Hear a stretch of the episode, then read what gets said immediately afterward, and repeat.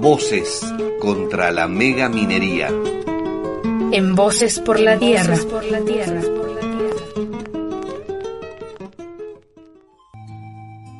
Desde los inicios del siglo XXI hay una férrea intención de habilitar la minería moderna para extraer metales en la provincia de Chubut. Las promesas de desarrollo y las garantías de sustentabilidad de las empresas y los funcionarios suenan más como una poesía que como una realidad. Los hechos concretos los podemos ver en los proyectos mineros en operación en el país, particularmente aquellos que llevan décadas de explotación, y así poder evaluar si se cumplieron los objetivos de desarrollo y cuáles fueron los impactos locales en la zona de influencia. Uno de estos emprendimientos mineros es Cerro Vanguardia en la provincia de Santa Cruz. Cerro Vanguardia es un yacimiento de oro y plata que fue descubierto a fines de la década de los 70 a través del Plan Minero Geológico Patagonia-Comahue. Debido a su existencia, la provincia de Santa Cruz crea en 1988 una sociedad del Estado llamada Fomento Minero de Santa Cruz, conocida como Fomicruz Sociedad del Estado, fundamentalmente para administrar los derechos mineros de Cerro Vanguardia con una figura legal que permite tener la titularidad de los mismos. Su concesión minera alcanza los 514 kilómetros cuadrados y se encuentra ubicada a 150 kilómetros de la localidad de Puerto San Julián. La etapa de exploración se extendió desde 1992 a 1996 y habiéndose aprobado la factibilidad se construye en 1997 la planta de procesamiento. En 1998 comienza la etapa de explotación del yacimiento en manos de una empresa minera llamada Cerro Vanguardia Sociedad Anónima. Dicha empresa está conformada con dos accionistas, Anglo Gold Ashanti, con sede en Johannesburgo, Sudáfrica, que actualmente es el tercer productor de oro del mundo, con una participación accionaria del 92,5%, y Fomicruz, Sociedad del Estado, de la provincia de Santa Cruz, con una participación de 7,5%. Para narrarnos sobre lo sucedido en Cerro Vanguardia, escucharemos a Marcela Villegas, que participó del foro por la iniciativa popular. Ella se presenta como madre, emprendedora y militante del plenario de trabajadoras. Trabajó 12 años en el municipio de Puerto San Julián, en el área de cultura y en la dirección de desarrollo. Y desde el año 2009 trabaja para el Consejo Provincial de Educación, habiéndose graduado como técnica en comercio exterior y aduana. ¿Qué quiso compartir Marcela con las y los miembros de la Unión de Asambleas de las Comunidades Chubutenses? La idea es poder traerles a ustedes un trabajo de compilación de información de lo que han sido los casi 25 años del desarrollo de la mega minería en nuestra provincia, en la provincia de Santa Cruz, y todos los impactos y, bueno, y todas esas promesas incumplidas de las, de las multinacionales cuando quieren establecerse en un lugar para poder explotar nuestros recursos naturales, donde vamos a hacer como una especie de sinopsis de, lo que ha sido la historia de la implementación desde los comienzos de la minería hasta el, día de la fecha. La actividad minera está tan cuestionada que utiliza herramientas muy peculiares con el objetivo de justificar los beneficios de la misma. Por ejemplo, para alcanzar la falsamente llamada sustentabilidad minera, las empresas comienzan por el final, diagramando el cierre. Deben programar la reinserción laboral tras el cierre de las minas que permita que las comunidades puedan realizar futuras actividades alternativas luego de agotados los yacimientos. En un intento en vano que trata de compensar los impactos irreversibles ambientales, sociales y económicos ocasionados por la mega minería. En el siguiente audio, Marcela Villegas nos narra el supuesto plan de desarrollo de la minería de Santa Cruz. En el año 2005 y en el año 2006, desde el Estado municipal, en conjunto con el Estado provincial, con fondos que otorga la minera Serra Vanguardia, se empieza a trabajar en una idea que eh, Vanguardia aseguraría un proceso productivo y un progreso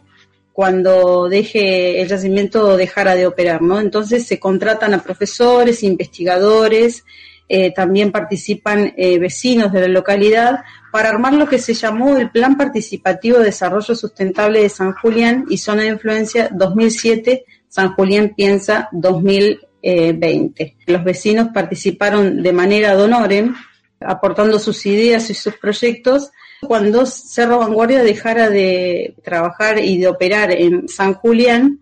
y bueno, lamentablemente nada de, todo lo que se pensó en este, en este plan funcionó y tampoco se llevó adelante. Fue un trabajo que tuvo un costo alrededor de 100 mil dólares, donde se llevaron a cabo una totalidad de 13 libros, donde queda plasmado cómo con fondos de la minería San Julián iba a desarrollar en materia de turismo, pesca y otros ejes productivos, con una potencia que sería capaz de suplantar toda la oferta de empleo que se iba a generar la, minería después y posterior al 2020 cuando dejara de operar.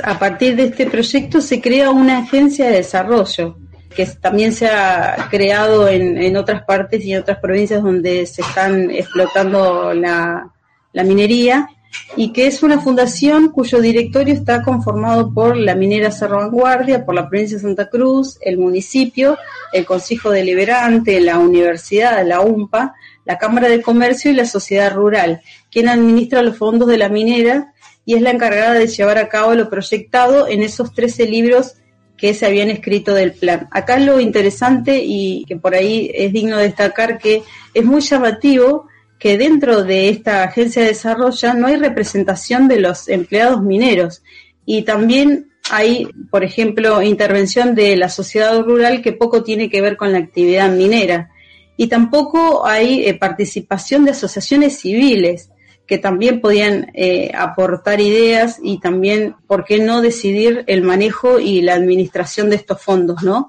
que Cerro Vanguardia tiene para poder proyectar en San Julián en materia económica. Desde ese entonces, eh, a criterio de personas que han estudiado el plan y que han vivido en San Julián toda su vida, eh, y, vecinos que también han participado de esas rondas de ideas y de trabajo que estuvo a cargo de los magísteres y los licenciados, eh, nosotros podemos decir que nada de lo que está expresado en esos 13 tomos se llegó a concretar, porque a un ritmo de un aporte de 50 mil dólares anuales, que es el 0,05 de la rentabilidad anual de, bueno, de, las, de las mineras de, parte de la, de la, empresa Cerro Vanguardia, la Fundación de Agencia de Desarrollo, hoy ni siquiera se están financiando los pequeños proyectos. Acá me gustaría hacer un paréntesis y comentar un poco de lo que fue una situación que se vivió eh, con trabajadores de la pesca artesanal que esos necesitaban una planta de procesamiento y de, fileteado para luego de la pesca que se hacía que se hace en la costa de San Julián para poder procesar y filetear su, pesca diaria, ¿no? Esto lamentablemente no se concretó en ese momento y bueno, y como manera de protesta eh, uno de, los pescadores, de los impulsores de la creación de esta idea de esta planta procesadora de fileteado en San Julián, eh, tira toda su producción del día, todo lo que va a pescar durante el día, lo tira en las puertas de la agencia de desarrollo como manera de protesta, ¿no? Porque no tenían dónde dejar, eh, no tenían ese espacio físico para poder dejar y, bueno, y procesar eh, el pescado. En estos momentos está próxima a inaugurarse esta famosa planta de fileteado para pescadores artesanales que hay, que existen en San Julián y bueno, en la que lamentablemente la Agencia de Desarrollo no ha realizado ningún aporte para poder llevarla adelante, siendo que es un proyecto que fue plasmado en el Plan 2007-2020. La Agencia de Desarrollo, en lugar de destinar el dinero a lo proyectado, utiliza arbitrariamente el dinero para cubrir falencias del Estado provincial. Y bueno, acá lo que es, eh, se evidencia que el dinero que debería ser el, destinado para el desarrollo de, la, de Puerto San Julián está cubriendo falencias o desfinanciamientos de la empresa Servicios Públicos, Sociedad del Estado, que es la encargada de todo el sistema de cloacas y de energía en la ciudad de San Julián.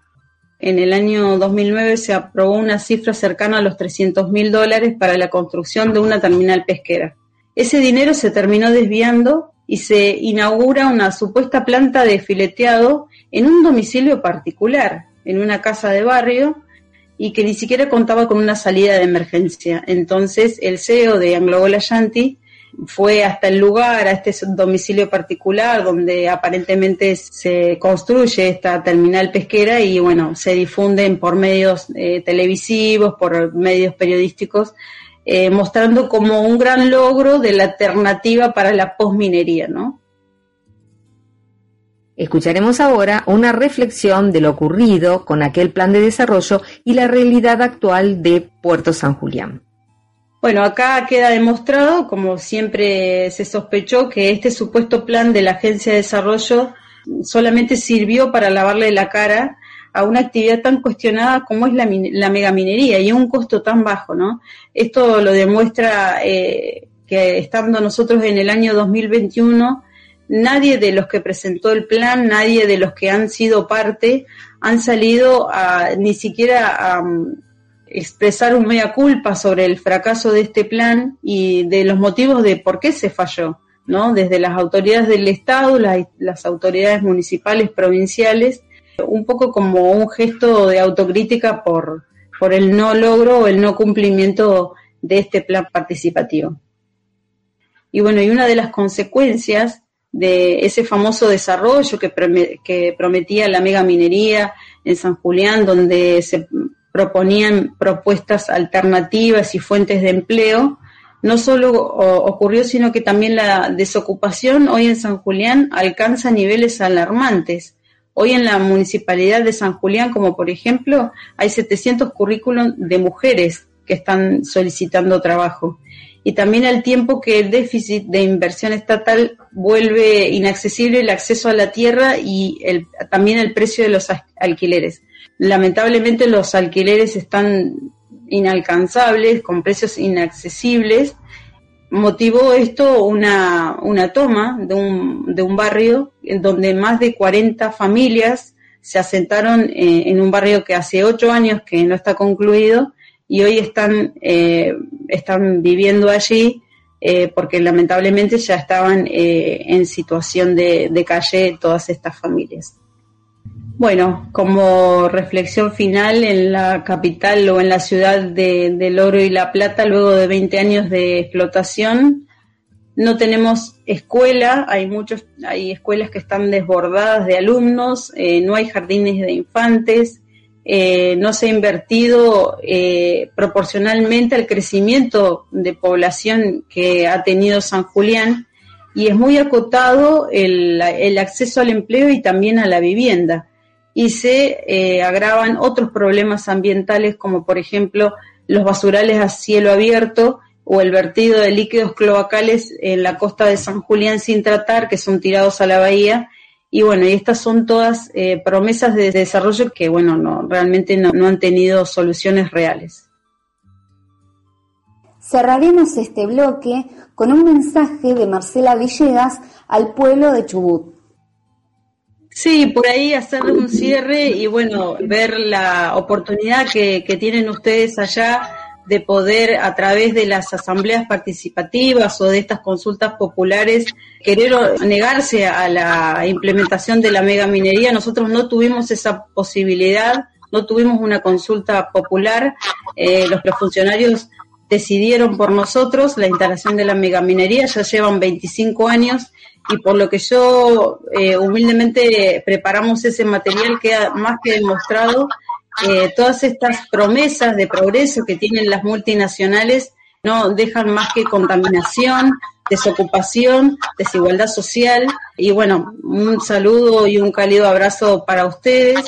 Eh, nosotros desde el plenario de trabajadoras también queremos remarcar que la minería lamentablemente a la mujer la relega a un segundo plano. Son pocas las mujeres que trabajan dentro de las mineras con salarios que son más bajos que los varones y también las mujeres generalmente la mano de obra o las actividades que realizan en la minería están más relacionados con las, los servicios de catering, ¿no? Donde lamentablemente vemos que cada vez más hay contratos basuras eh, con posibilidad de renovación de plantel de mujeres dentro de la minería. Y bueno, también queríamos agregar que dentro de, de este gremio AOMA, que lamentablemente salió con esta promesa de 500 puestos de trabajo para mujeres en la minería en toda la provincia, ha sido más que nada una falacia, una mentira, porque lamentablemente se ve cercenado el número de ingresos de mujeres a, la actividad minera.